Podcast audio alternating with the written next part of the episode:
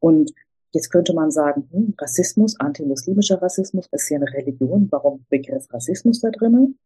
Und die Verwendung des Begriffs Rassismus verdeutlicht dann hier dabei, dass diese Gruppe im Zuge dieses Prozesses überhaupt erst äh, geschaffen wird oder auch, wie wir sagen, konstruiert wird. Und dass sich dann auch dies für diese markierten Menschen auch im Alltag institutionell und gesellschaftlich negativ auswirkt.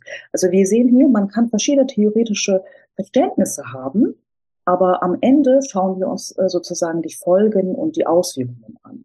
Und daher denke ich, ähm, dass es eine Bereicherung sein kann, wenn wir uns verschiedene theoretische Blickwinkel auf den Blick haben. Willkommen zum Podcast Melting Pot. Migration im Dialog.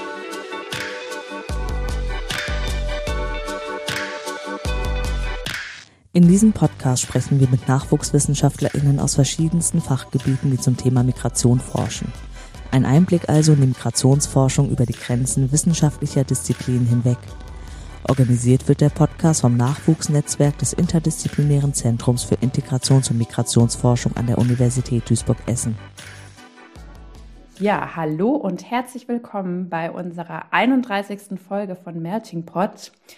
Ich glaube, ich habe noch nie so früh ein gutes neues Jahr gewünscht, aber ich wünsche allen Zuhörerinnen und Zuhörern ein gutes neues Jahr. Wir sind nämlich hier gerade noch in der Aufnahme in Dezember, deswegen ist es gerade etwas ungewöhnlich für uns. Ja, wir haben heute das Moderationsteam zwischen mir und Merve. Hallo Merve. Hi. Und wir haben heute als Gast Zeynep Demir. Hi Zeynep. Hallo. Ich würde dich zuerst einmal kurz vorstellen. Und zwar bist du Zeynep Psychologin und hast in Southampton studiert und bist seit 2020 an der Universität in Bielefeld und hast dort eine aufgeteilte Stelle, einmal 50 Prozent in den Erziehungswissenschaften, da bist du so für die Themen Gleichstellung, Equity und Diversity zuständig und hast eine 50 Prozent Stelle am IKG, das Institut für interdisziplinäre Konflikt- und Gewaltforschung und bist dort in einem Projekt des BMI, das heißt muslimische Perspektiven aus, auf Islamfeindlichkeit. Und nebenbei, ich weiß nicht, wann du das machst, aber nebenbei promovierst du noch zu dem Thema Migration und Gesundheit. Und deine thematischen Forschungsschwerpunkte sind Migration, Akkulturation, Diskriminierung, Rassismus und Diversität. Das ist so das Querschnittsthema. Und ähm, nebenbei machst du auch noch einen Podcast. Wir sind sozusagen ähm, auch noch auf der Ebene Kolleginnen. Und dieser Podcast heißt Researching Diversity. Den kann ich im Übrigen auch sehr empfehlen. Und ähm, wir fangen jetzt wie üblich mit unseren Entweder-Oder-Fragen an, die du jetzt ganz spontan ähm, beantworten kannst, Zeynep. Und da übergebe ich jetzt mal direkt an Merve. Vielen Dank, liebe Andrea. Also den Podcast werden wir auf jeden Fall auch in unsere Show Notes verlinken, so dass ihr auch direkt wisst, äh, wo ihr den Researching Diversity Podcast findet. Aber ähm, was ich dich jetzt erstmal fragen möchte mit der Entweder-Oder-Frage, weil wir dich ja auch im Vorgespräch ein bisschen kennenlernen durften. Lieber Praxis, Wissenschaft oder Theorie? Hm, ich würde Wissenschaft sagen, ja. Wissenschaft. Ich habe ja in beiden Elementen gearbeitet. Vielleicht nur kurz die Korrektur. Ich habe in äh, Bielefeld, Bremen und Southampton studiert, nicht nur in Southampton. Oh. Okay. Aber doch, das Herz schlägt für die Forschung. okay, und ich werde dir die zweite Frage stellen und die bezieht sich so ein bisschen auf den Podcast, den du machst. Und ähm, wir haben uns gefragt, sprichst du lieber über Wissenschaft oder schreibst du lieber über Wissenschaft? Beides. Also ich würde das 50-50 äh, sagen. Ich rede total gerne über das, äh, was wir machen, denn ich bin sehr überzeugt äh, davon. Mhm. Aber ich schreibe auch sehr gerne. Also es ist das, ich denke, so alle Sinne werden äh, zufriedengestellt in der Form. Hast du also den Joker gezogen jetzt bei der Frage? Ja, ja genau. Ja. Ja.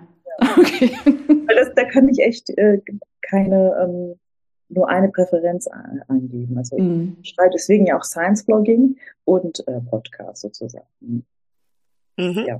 Aber bei der nächsten darfst du den Joker jetzt nicht mehr ziehen. Bist du Quali- oder Quanti-Forscherin? Quanti ganz klar. Also Quali mache ich auch, aber ähm, ganz klar Quantitativforschung. ja, da haben wir auf jeden Fall auch noch was gemeinsam, auch als Quantiforscherin. Und im Endeffekt sind deine Themen, mit denen wir uns ja auch heute beschäftigen, sehr stark in der quantitativen Forschung verankert. Wir wollen nicht negieren, dass es auch bestimmt qualitative Forschung dazu gibt, aber die einschlägigen Forschungen zu Musliminnenfeindlichkeit sind ja schon auch in der quantitativen Forschung verankert, würde ich jetzt äh, sagen. Um, ja. ja. ich würde sagen, äh, wenn, also jetzt äh, in unserem Projekt Muslimische Perspektiven auf Islam und Muslimfeindlichkeit äh, machen wir ja eine quantitative Umfrage, eine Online-Umfrage. Und mir ist im deutschen Kontext nicht so viele äh, ähm, quantitative Befragungen sind mir nicht bekannt. Es gibt viele vereinzelte qualitative Forschung dazu, das schon, aber quantitative Umfragen schon, ja, aber mh, hm, nicht so sehr mit der betroffenen Perspektive. Das ist mir im Deutschen mhm. Äh, nicht so sehr bekannt, muss ich sagen. Und daher würde ich die Frage mit Nein beantworten. Also ich denke schon, dass wir da jetzt erstmalig eine, eine große Online-Umfrage Mhm. Das finde ich auch super, super spannend, weil, wie gesagt, also zur Muslimfeindlichkeit gibt es super viel Forschung, auch zur Islamfeindlichkeit, aber die betroffenen Perspektive ist euch super wichtig. Warum? In erster Linie deshalb, um überhaupt das Ausmaß zu verstehen und um überhaupt zu verstehen, was äh, erfahren hm, die Muslime. Wir haben verschiedene Fragen und zwar äh, die Fragen beziehen sich ähm, wie zum Beispiel auf das Verständnis von Islam und Muslimfeindlichkeit, also auf das Metakonzept. Mhm. Äh, von der Mehrheitsgesellschaft kann man fragen, ne, Islam und Muslimfeindlichkeit, aber die Frage, was ist denn die muslimische Perspektive davon? Also was verstehen die selbst äh, darunter?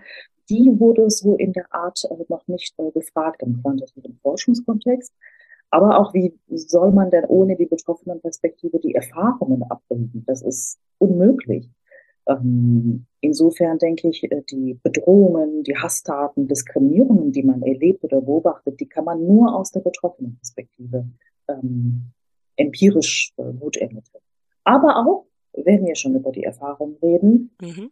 wir äh, fragen auch die Folgen und Belastungen ab. Und ohne die betroffene Perspektive kann man ja auch gar nicht die Auswirkungen, die Folgen äh, und die Belastungen ähm, abbilden. Also wie sich zum Beispiel diese Erfahrungen, die man macht, auf die körperliche und mentalen Zustände auswirken. Wenn ich die Betroffenen weglasse, dann äh, muss ich mich fragen, auf was äh, soll sich das denn beziehen sozusagen? Aber auch, ähm, wenn ich jetzt weiter sozusagen unseren äh, Fragebogenkatalog so im Kopf habe und die Fragen, die Bewertung, die Bewertung mhm. der erfahrenen Feindlichkeit. Also wie, was macht eigentlich äh, diese Erfahrung, die ich erlebt habe in Bezug auf meine Zukunftsaspiration, auf meine persönlichen Handlungsmotive? Das geht auch nicht ohne die betroffenen Perspektive. Ähm, was auch nicht ohne die, äh, die, die äh, betroffene Perspektive geht, sind die Strategien. Ich kann nicht von mhm. außen sagen, ach, das erleben Sie, das ist so eine Strategie, damit könnten Sie wahrscheinlich wunderbar damit umgehen, wenn Sie Feindlichkeit erlebt haben, äh, denn das sind so bewährte Strategien. Also ich denke, äh, äh Strategien im Umgang mit Usl Islam und Muslimfeindlichkeit, also diese Haltungen, Positionen, äh, ähm, die kann man nur äh, empirisch gut ermitteln und valide äh, ermitteln, wenn man die betroffenen Perspektiven. Was hilft und was hilft nicht sozusagen. Und das kann ich nicht von außen vorgeben. Aber auch ähm, die Bewältigung, ne, was ich gerade auch gesagt habe, die erfolgreichen Strategien, so der Resilienz. Ne, also welche Resilienzfaktoren sind da? Wo, wie soll ich die Schutzfaktoren denn ermitteln, wenn ich äh, nicht die muslimische Perspektive äh, äh erfrage, die davon betroffen ist. Und auch, ähm, wie man das Leben plant oder äh, die Zukunft antizipiert. Das geht nur, wenn wir mit den Personen, also wenn wir die Personen selbst befragen und nicht über äh, sie forschen, was leider ja in Bezug auf die äh, Forschung, ähm, was die muslimische Lebenswelt angeht, häufiger passiert. Mhm, dazu kommen wir auf jeden Fall später auch nochmal zu sprechen. Was ich an eurem Projekt auch super spannend finde, ist, also dadurch, dass ich ja auch mit quantitativen Umfragen arbeite, man merkt halt häufig, dass man so Ursachen, das Phänomen, Wirkungen selten alles in einem Datensatz habt. Und das habt, sowohl das habt ihr als auch die betroffenen Perspektive. Das finde ich super, super spannend. Was mich da auch nochmal interessieren würde, geht es an sich um das Phänomen der Muslimfeindlichkeit im Generellen oder geht es auch um Einstellungen von Muslimen, auch beispielsweise zu anderen Gruppen? Ähm, auch beides auf jeden Fall. Wir äh, ähm, erfragen ja die äh, Islam- und Muslimfeindlichkeit, aber auch, wie sie sozusagen auf die Erfahrung anderer Gruppen blicken. Es ist nicht im Schwerpunkt äh, dieses äh, Projekts, aber es ist ein Teil dieses Projekts. Und was ich ähm, erwähnen sollte, ist definitiv auch, dass das Projekt als Mixed Method äh, äh, Studie angelegt ist. Also ich bin nicht alleine in dem Projekt, ich bin äh, die Projektkoordinatorin, aber ich habe wunderbare Kolleginnen aus äh, der Uni Frankfurt, Meltem Klotschatan, Harry und Bär, die machen den qualitativen Part. Mhm. Äh, die machen sehr viele qualitative Interviews in Deutschland. Und wir ähm, aus dem IKG in Bielefeld äh, mit Andreas Zick als Projektleitung und Marco Eden auch ein, ein Projekt äh, bei uns hier angesiedelt, machen die, den quantitativen Part. Also wir ergänzen uns äh, wunderbar. Und ich glaube, das ist auch das erste Mal in einem Projekt zu Muslimen, dass beide Quanti und Quality, die Forschung, die du ja vorhin gestellt hast, dass die beiden Aspekte ähm, zusammenkommen und äh, viele Ebenen von diesen Perspektiven auch äh, quasi äh, sich genauer anschauen und analysieren. Ich denke, ähm, der Königsweg, um ein Phänomen zu erforschen, ist ja eine Mixed Method äh, Way sozusagen. Insofern denke ich, dass wir auch den Königsweg mit dem Projekt auch äh, ausgewählt haben. Ja, das finde ich auch super spannend. Was natürlich bei der Muslimenperspektive äh, auch spannend ist. Es ist ja, also die Muslimen sind ja nicht so organisiert wie äh, die christlichen äh, Religionen. Das heißt, wie identifiziert ihr eigentlich äh, die muslimische Perspektive? Und damit zusammenhängt, würde ich mich halt auch fragen, wer sind eigentlich eure Muslime? Wie identifiziert ihr die in erster Linie? Das ist eine sehr gute Frage, denn ähm, das bezieht sich ja quasi auf ähm, wen, ne, über wen reden wir sozusagen. Mhm. In erster Linie möchte ich sagen, ich kann nicht um, über das Projekt und über die Stichprobe sagen, die Muslime. Ich bevorzuge immer, äh, wenn ich auch über das Projekt oder generell über die Stichproben rede, äh, die Muslime, die in unserer Stichprobe ne, oder unsere Stichprobe, wenn ich jetzt kommen würde und sagen würde, die Muslime haben das und das und das erlebt, ich glaube, das wäre ähm, wissenschaftlich nicht so korrekt. Also wir müssen immer noch dabei bleiben, unsere Stichprobe, unsere Daten zeigen. Und in unseren Daten äh, geht es darum, dass wir äh, die, äh, das ist eine select, ähm, ein selektives äh, Kriterium sozusagen. Wir befragen erst, ähm, ob sie sich selbst als muslimisch identifizieren. Das ist sehr wichtig, die eigene Selbstbezeichnung. Und ähm, dass man in Deutschland lebt sozusagen, ne, überwiegend in Deutschland lebt und über 18 Jahre. Also das ist so sozusagen, was unsere äh, Stichprobe ausmacht. Wir befragen fragen nach der Selbstbezeichnung. Und äh, auf die, ich hoffe, das hat so die erste Frage beantwortet. Mhm. Ähm, Im Grunde genommen, was wir mit der Religion machen, die Selbstbezeichnung, das kann man auch mit der Migrationsbiografie machen. Also ich sehe leider immer noch Forschungsstudien, wo man spricht über Kinder und Jugendliche oder was weiß ich was mit Migrationshintergrund. Und äh, wenn ich dann mir das anschaue, dann heißt es ja, Mutter, Vater im Ausland geboren, deswegen ist das Kind ein, ne, oder ist diese Person dann in meiner Stichprobe hoch abgerutscht in die, äh, in die Kategorie mit Migrationshintergrund. Aber wenn man die Person selbst äh, fragen würde, würde, sehen sie sich denn äh, migrantisch? oder als Person mit Migrationshintergrund würde vielleicht eine ganz andere äh, äh, Output rauskommen. Also wir fragen in unserer Stichprobe auf jeden Fall auch, wie sie sich selbst bezeichnen in Bezug auf die Ethnie. Das mhm. ist äh, sehr wichtig gewesen, dass wir da nicht äh, die ähm, ja das äh, die Voice da ähm, unterbrechen von den Leuten, wenn sie sagen, sie sehen sich aber selbst ganz anders sozusagen. Und das kann man auch ähm, weiter auswirken auf Gender, ne, was wir ja auch machen. Also ich denke, diese drei Aspekte sind sehr wichtig, wenn wir fragen nach Selbstbezeichnung. Äh, Ethnie und ähm, äh, wie man sich selbst kategorisiert, auch vielleicht von der migrantischen äh, Perspektive heraus, aber auch aus der muslimischen Perspektive oder Gender-Perspektive. Das hört sich super spannend an, was ich mich da auch, also, weil die muslimische Perspektive hast du ja selbst gesagt, es ist eine sehr heterogene Gruppe eigentlich, über die wir sprechen. Ähm, das heißt, macht ihr auch im zweiten Schritt sozusagen die Diversität innerhalb der Muslime zu erfragen nochmal, so dass ihr das auch nochmal aufzeigen könnt, dass es quasi muslimische Erfahrungen nicht gleich muslimische Erfahrungen sind? Definitiv. Also wir können nicht äh, sagen, dass es die eine Muslime gibt. Also deswegen mhm. Gesagt, ich bevorzuge ähm, darüber zu sprechen. Unsere Stichprobe, unsere Daten haben gezeigt. Wenn ich äh, komme und sage, was die Muslime erlebt haben, dann äh, würde ich, glaube ich, in eine sehr falsche Richtung gehen. Und die muslimische äh, Lebenswelt ist sehr heterogen. Ähm, wir befragen ja auch quasi äh, verschiedene Aspekte und auch Religiosität. Das muss man anerkennen. Ich glaube, als erstes muss man anerkennen, dass die muslimische äh, Perspektive ähm, oder Muslime generell sehr heterogen sind. Ähm, das ist, glaube ich, eigentlich das Erste, was man äh, im Mind haben sollte, wenn man mit so einer Forschung startet.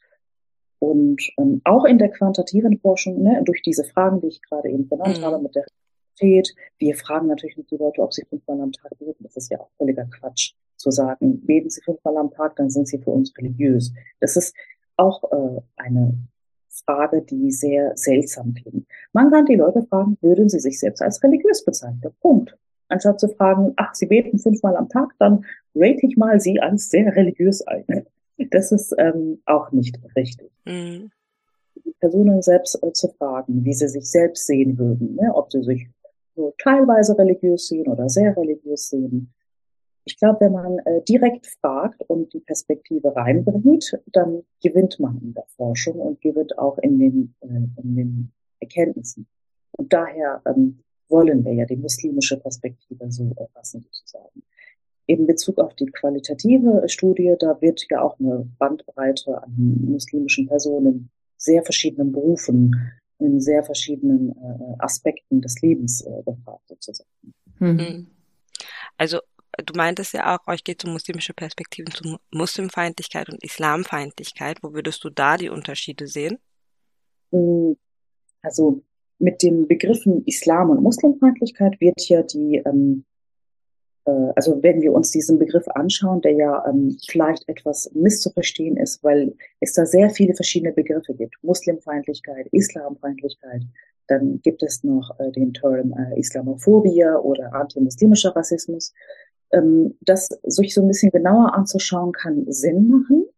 Denn äh, wir wissen, dass äh, zum Beispiel mit den Begriffen Islam und Muslimfeindlichkeit die objektive Existenz einer homogenen Gruppe, also in diesem Fall den Muslimen, suggeriert, wobei der Begriff der Muslimfeindlichkeit stärker die betroffenen Personen in den Blick nimmt. Ähm, also bei beiden Begriffen, auch beim Islam und Muslimfeindlichkeit, liegt der Fokus auf den individuellen Einstellungen gegenüber dieser Gruppe. Mhm.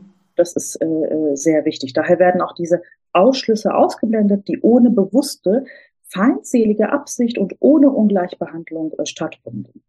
Und äh, diese eben haben auch für die Muslimen markierte Menschen in Deutschland Folgen, die wir dann auch in unserem Projekt äh, uns äh, äh genauer anschauen können, auf verschiedenen äh, Ebenen, wie zum Beispiel im Alltag, durch Organisationen, Institutionen oder auch auf der ähm, gesellschaftlichen und wenn wir uns, jetzt könnte man sich fragen, ja, Muslim-Islamfeindlichkeit, da, ne, wir fragen die nach den Einstellungen, ne, so sozialpsychologisch, äh, sozusagen aus der sozialpsychologischen Perspektive.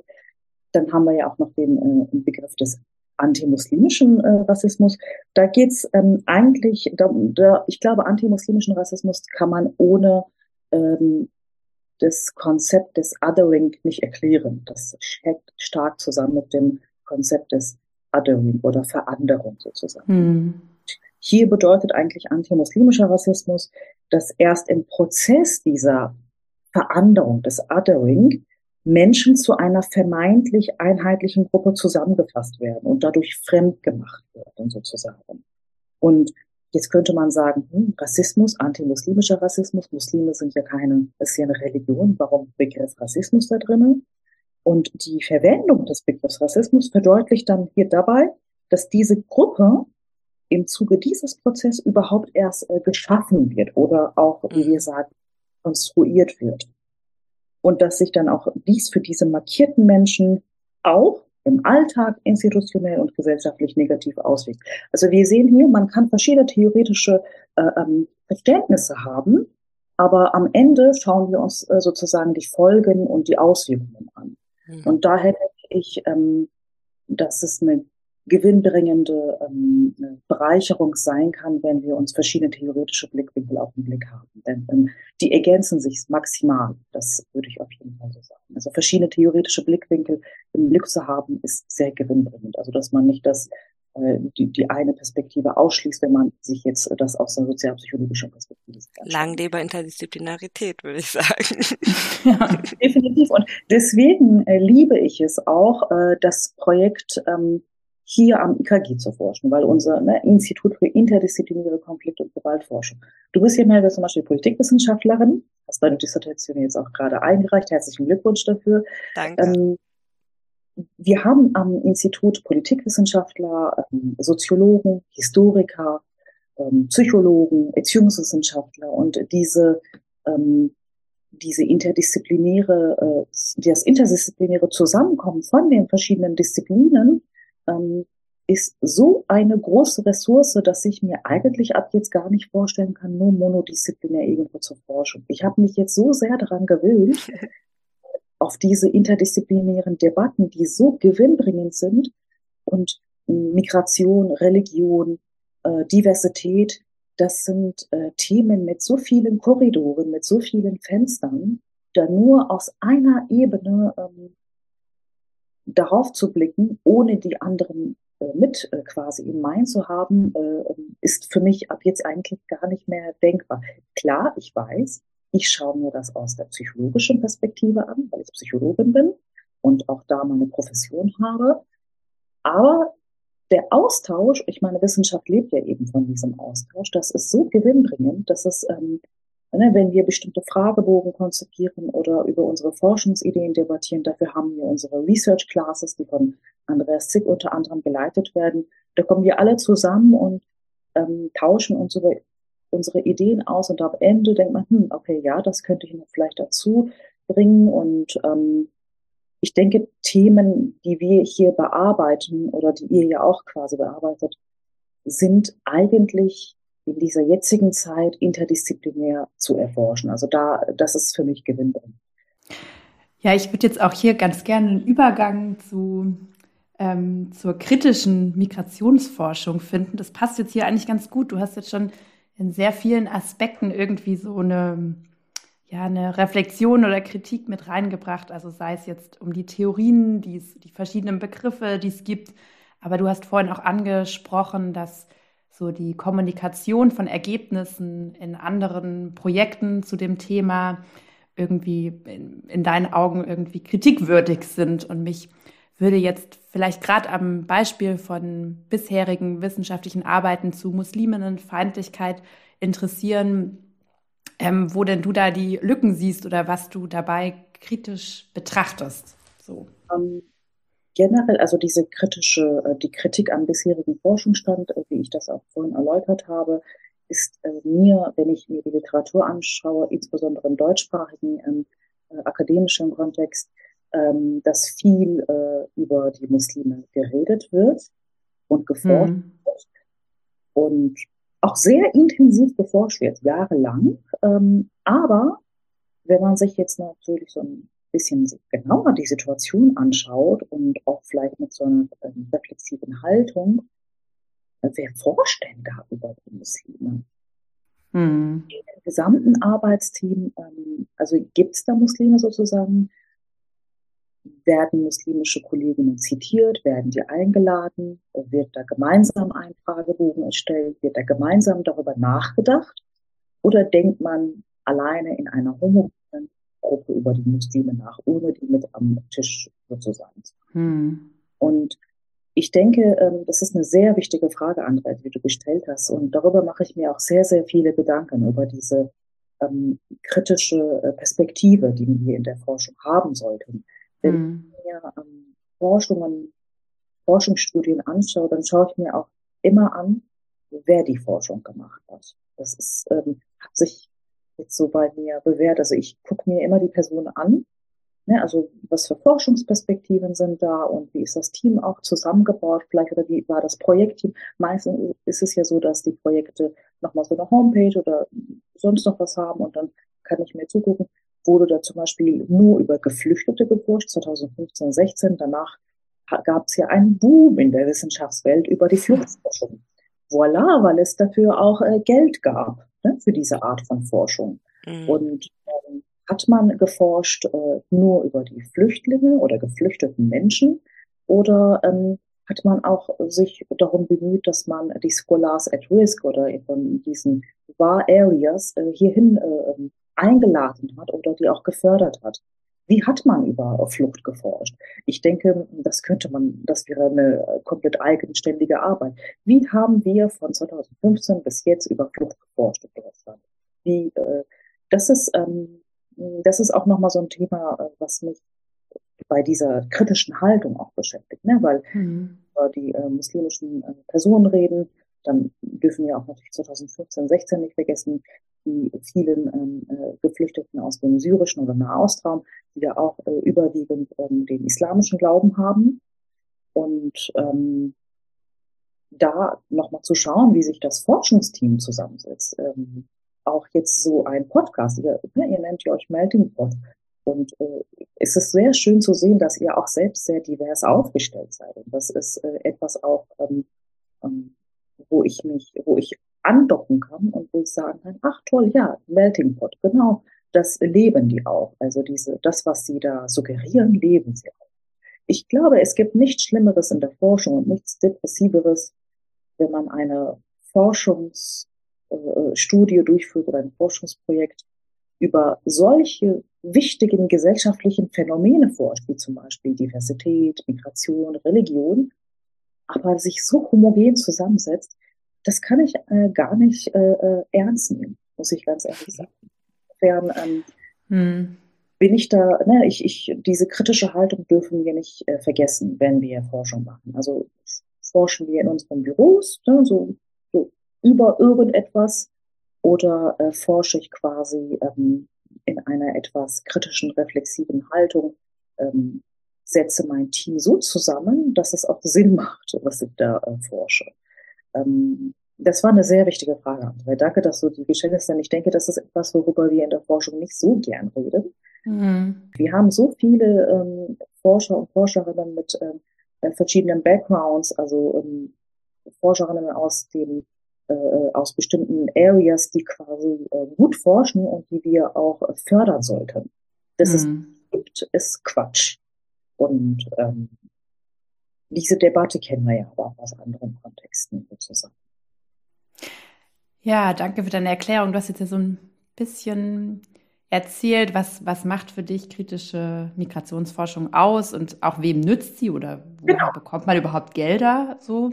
Mich würde dann noch interessieren, was ist denn dann äh, deine Idee dazu, wie man denn mit der nicht kritischen Forschung umgeht? Also was, es gibt ja dann zuhauf Forschung, die nicht kritisch gemacht wurde. Was, was passiert denn damit? Oder wie gehst du mit den Ergebnissen um? Ich denke, dass die Wissenschaft von zwei Elementen lebt. Einmal von Austausch und einmal von Kritik. Auch die nicht kritischen Kollegen kritisieren. Und ich denke, das ist quasi ein Aspekt für mich, wovon Wissenschaft lebt und sich selbst äh, quasi äh, fortbringt. Und ähm, da Kolleginnen mit Kollegen und Kolleginnen in den Austausch zu kommen und da auch ähm, Kritik auszuüben. Also Wissenschaftler, Wissenschaftlerinnen ähm, sollten auch Kritik ausüben. Das ist, äh, davon lebt ja die Wissenschaft.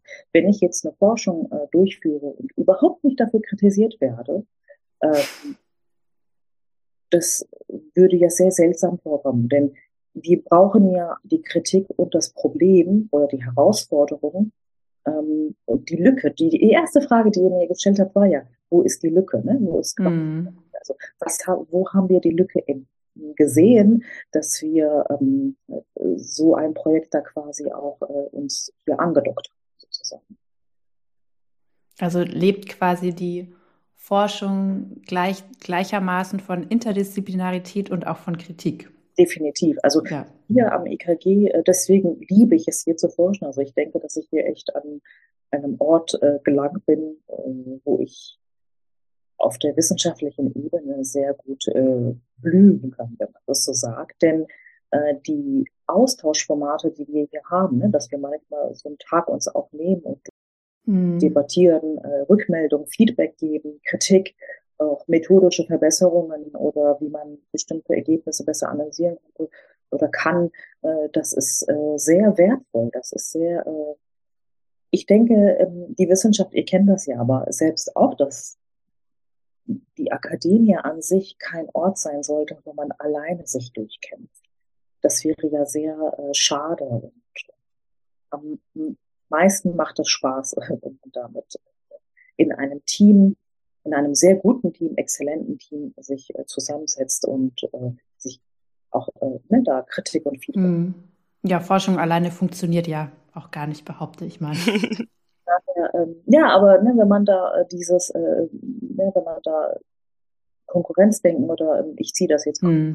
alleine einsam durch und äh, das klappt schon, äh, das äh, ist fatal. Ich glaube, so äh, überlebt niemand in der Wissenschaft auf lange Sicht. Vielleicht überlebt die Person in der Wissenschaft, aber ähm, ich wie gesagt, aus meiner Perspektive, ich äh, gucke mir äh, die Gruppenkonstellationen genauer an, auch äh, in welche äh, Teams ich oder in welche Teamkonstellationen ich reingehe oder in Forschungsprojekte. Wie ist die Gruppe aufgebaut? Wer ist da? Was hat die Person schon vorher gemacht?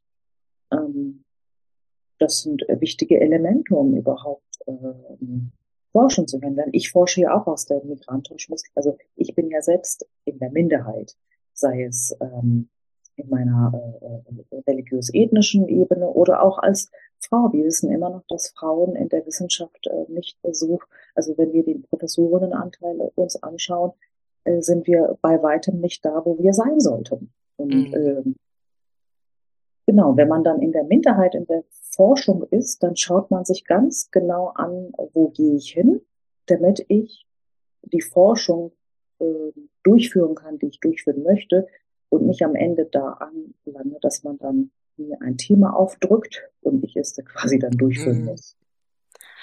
Wo ich jetzt auch nochmal eine Nachfrage hätte, weil wir reden über kritische und reflexive Forschung, was ich super wichtig finde und die Gruppenkonstellation ist eines der wichtigeren Sachen, wo man halt erkennen kann, okay, wie wird über Themen geforscht. Ähm, ich würde jetzt nochmal inhaltlich fra vielleicht fragen, also wie siehst du, woran zeichnet sich für dich an inhaltlichen Kriterien vielleicht auch so eine kritische Perspektive aus? Sind es Fragen von Normativität, mit denen, äh, die du da in Verbindung sehen würdest? Also, weil am Ende schreiben wir unsere Promotionen alleine. Woran würdest du an meiner Promotion vielleicht erkennen, ob ich kritisch oder reflexiv gearbeitet habe? Ich würde das zum Beispiel ganz, äh, ich nur so, nur als Beispiel. Ich würde schauen, hm, ich weiß jetzt nicht sehr intensiv, äh, worüber du geforscht hast. Das werde ich ähm, zum Glück erst ähm, erfahren, wenn dein Buch publiziert worden ist. Nehmen wir mal an, du hast über ähm, geflüchtete Menschen geforscht. Mhm. Dann würde ich in erster Linie schauen, hm, wie spricht denn Merve über die geflüchteten Menschen? Ähm, ich musste letztens äh, äh, etwas begutachten, da drin stand ähm, etwas wie die Roma-Flüchtlinge oder bulgarischen Flüchtlinge. Das stand da drin, das habe ich auch angemerkt, dass man das nochmal genauer äh, explizit äh, darst also explizit äh, verfassen soll. Was meint man denn eigentlich damit? Ne? Einfach so, die bulgarischen Flüchtlinge ähm, haben das und das erlebt oder sind an dem Tag hier hingekommen. Oder ist, das sind, also ob du darüber homogenisiert sprichst, ähm, das wäre für mich zum Beispiel ein Aspekt, da würde ich gucken, hm, wie spricht denn eigentlich Merve über die Stichprobe oder über ihr, ne, also über ihren Gegenstand oder ihren Forschungsgegenstand generell. Nehmen wir mal an, also ne, als Forschungsgegenstand hast du Rassismus.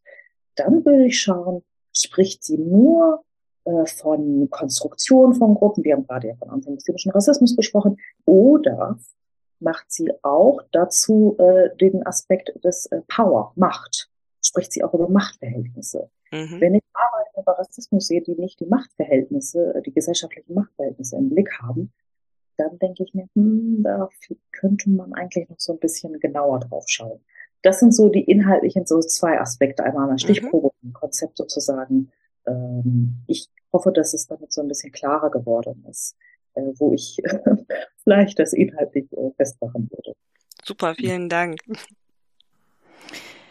Ja, ich würde jetzt auch langsam mal zum Ende unserer Folge kommen. Wir haben ähm, jetzt zumindest mal erfahren, warum das Sprechen, ein, warum du den Joker eingesetzt hast beim Sprechen. Das war nämlich sehr schön, dich hier sprechen zu hören über das Projekt, in dem du arbeitest. Wir haben also was überfahren, erfahren über den quantitativen Teil der Studie zu muslimischen Perspektiven auf Islamfeindlichkeit und haben vor allem ja auch ähm, erfahren, warum es so wichtig ist, die betroffenen Perspektive in den Blick zu nehmen.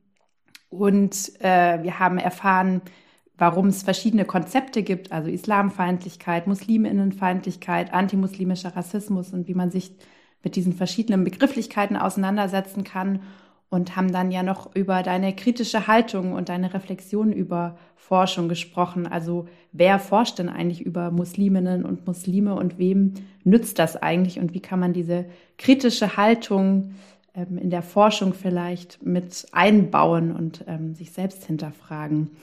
Und ich frage mich jetzt, haben wir irgendwas wichtig? Gibt es die berühmten letzten Worte von Zeynep, die noch fehlen? Haben wir irgendwas Wichtiges vergessen? Oder möchtest du noch jemanden grüßen? Oder ähm, ja. ja, ich ähm, die berühmten wichtigen Worte oder die ähm, Take-Home-Messages, äh, das ich meine Studierenden, denen gebe ich ja häufig äh, Take-Home-Messages am Ende der Lehre. Aber wenn du mich jetzt so direkt fragst, äh, was ist ein Take-Home-Message?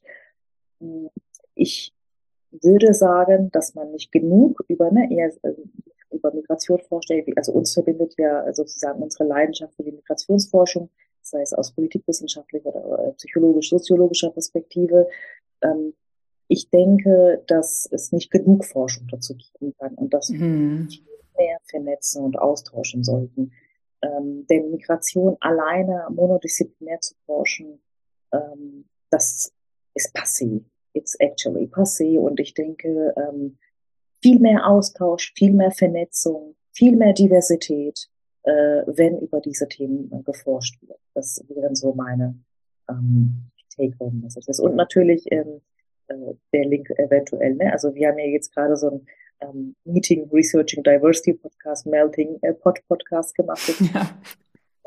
Ähm, ich denke auch die Art von Wissenschaftskommunikation ist sehr wichtig. Und deswegen bin ich sehr froh, auch hier heute Gast gewesen zu sein. Denn Forschung, du hast ja gefragt, wie nützt die Forschung? Forschung, die allein nur meiner wissenschaftlichen Community dient, ist sehr mager. Also da sollte man auf jeden Fall diese Bridging, diese Brücken, äh, ähm, haben, auch ähm, Wissenschaft, Praxis, Wissenschaft, Gesellschaft, Wissenschaft, Zivilgesellschaft, Wissenschaft, Politik. Wissenschaft, Policy, äh, diese Brücken äh, sind so wichtig, äh, dass es am Ende darauf ankommt, auch ne, auf diese Wissenschaft-Kommunikationsformate. Ähm, wer hat eigentlich das, äh, ne, wer hat eigentlich Zugang dazu übernommen, das zu hören, was ich mache?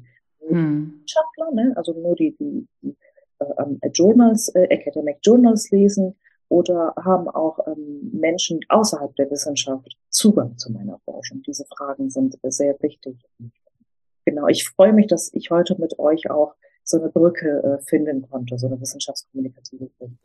Und diese Brücke lassen wir lebendig, würde ich sagen. Also mit der Energie, die wir im Dezember schon für Januar gelegt haben, ähm, halten wir euch einfach weiter auf dem Laufenden, was wir zusammen mit dem IKG und Incentive dieses Jahr noch auf die Beine stellen werden. Ich glaube, das sieht nach äh, Kooperation auf und uns interessiert nicht nur Migration, sondern interessiert Migration interdisziplinär. Und ich glaube, daran äh, knüpfen wir, denke ich, weiter an und das ist ein erster schöner Auftakt.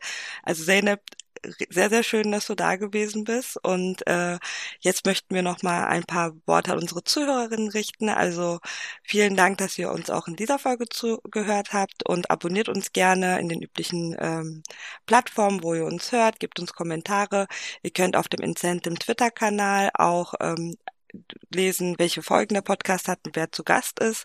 Und wir freuen uns auch über Kommentare und auch Anregungen, wen wir noch weiter an spannenden Gästen in der Podcast-Folge aufnehmen können. Zeynep, nochmal herzlichen Dank, dass du da warst. Es hat sehr viel Spaß gemacht, die Folge mit dir zu machen. Andrea, vielen Dank fürs Mitmoderieren. Gleichfalls. Ganz großes Dankeschön von meiner Seite schönen Tag noch und noch schöne vorweihnachtliche Zeit. ja, schöne vorweihnachtliche Zeit, schönes frohes neues Jahr. Da merkt man auch, wir sind äh, migrantisch interdisziplinär. Wir nehmen alle Glückwünsche, die auch in Zukunft noch liegen und vorweihnachtlichen Glückwünsche. Tschüss. Tschüss, danke. Das war's mit dieser Ausgabe des Podcasts Melting Pot. Migration im Dialog. Für mehr Informationen über die Arbeit unseres Netzwerkes und für Updates zum Podcast findet ihr uns auf Twitter unter @incentim. Vielen Dank fürs Zuhören und bis zum nächsten Mal.